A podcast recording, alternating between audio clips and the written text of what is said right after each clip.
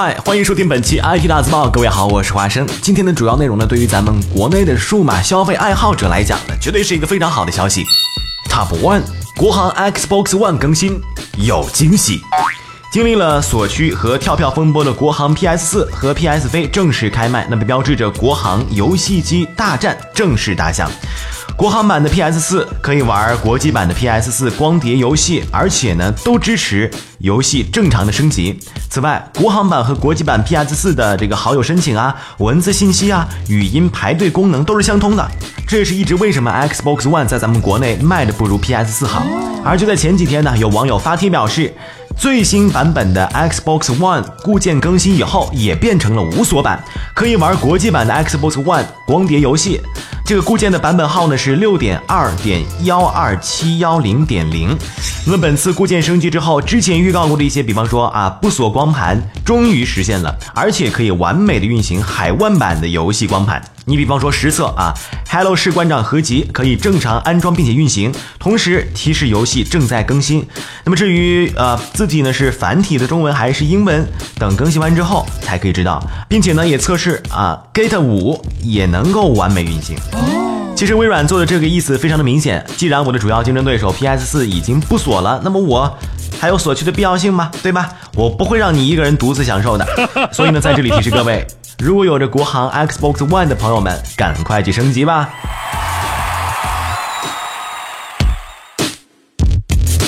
！Top Two，快滴一号校车即将上线，首批服务小学生，每次十二元。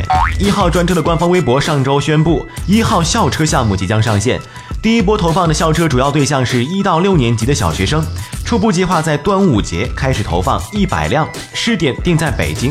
据介绍，校车统一是美国进口的 Bluebird 校车，能够容纳三十到三十九名学生。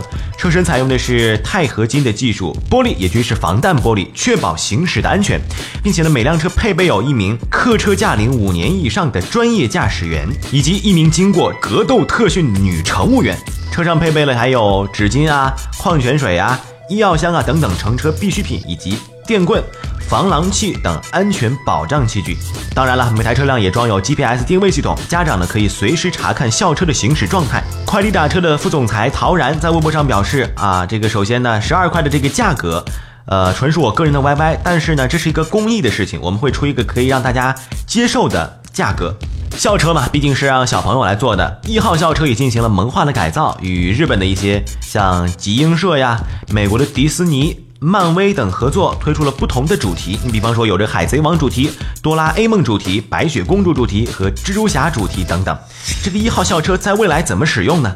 这个轿车服务呢，必须是由家长发起。你比方说在使用这个一号校车之前，家长需要填写孩子的这个照片、姓名、性别、地址、学校、接送时间等信息。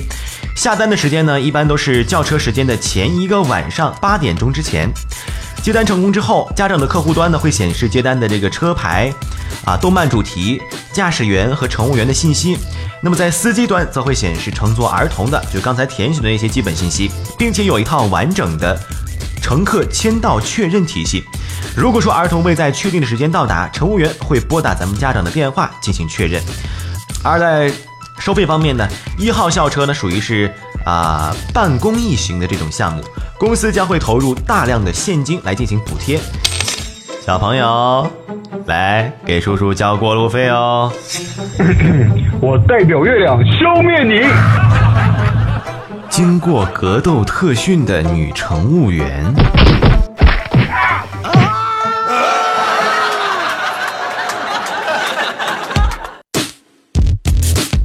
Top three。余额宝可以用于购房首付，冻结期的收益归还购房者。三月二十一号，方兴地产联合淘宝房产上线了余额宝购房的项目，尝试啊将这个余额宝这款产品引入到房产销售流程当中。在传统的这个买房模式当中呢，我们都知道啊，买房人付首付款，直到交房呢，往往要间隔几个月甚至一两年。而此次方兴地产将旗下总价值在三十二亿元的一千一百三十二套房。支持余额宝购房，购房者在线签约后，并不需要付款给开发商，而是将房款冻结在自己的余额宝里，直到合同约定的回款期或者是交房期到的时候，才把余额宝冻结的房款打给开发者。而冻结期间呢，首付款在余额宝中的收益仍然全部归买房者所有啊。这个呢，就基本上跟天猫在双十一、双十二的时候啊那些三期免利息购物的这个模式差不多。淘宝房产方面表示，此次余额宝购房活动支持北京、上海、青岛、重庆、长沙、丽江、宁波、杭州、南京、苏州这十个城市。那么其中，北京、上海、青岛、长沙、丽江、南京六大城市的六百余套房源支持房贷付款，而其余的四成房源呢，呃，淘宝用户可以将首付款冻结在余额宝当中三个月，享受最多三个月的余额宝收益。哎，我们仔细来思考一下啊，这种商业模式。那么在这种合作模式下，余额宝方面可以获得新增的理财用户，而且理财用户的这个金额，你想啊，一套首付那至少也得几十万吧。金额也会大量的涌入，而对于开发商方面呢，哎，可以通过余额宝来扩大客户源，而代价则是放弃掉对首付款的占有使用。这个可以说啊，是余额宝问世以来消费场景最大的一次迁移和突破。从余额宝最近两次披露的数字来看呢，余额宝已经走过了这个呃规模增长的高峰期。二零一四年年末的时候，余额宝规模增至五千七百八十九亿元，相对于第三季度规模增加了百分之八。而到了二零一四年第三季度的时候，余额宝曾经出现过净赎回，规模出现下滑。二零一四年第三季度末，余额宝规模是五千三百四十九亿元，较第二季度末五千七百四十三点六零亿元下降了百分之六点八。OK，本期 IT 大字报就到这里，欢迎大家关注我们的喜马拉雅账号，我们下期再见，拜拜。记得点赞哦。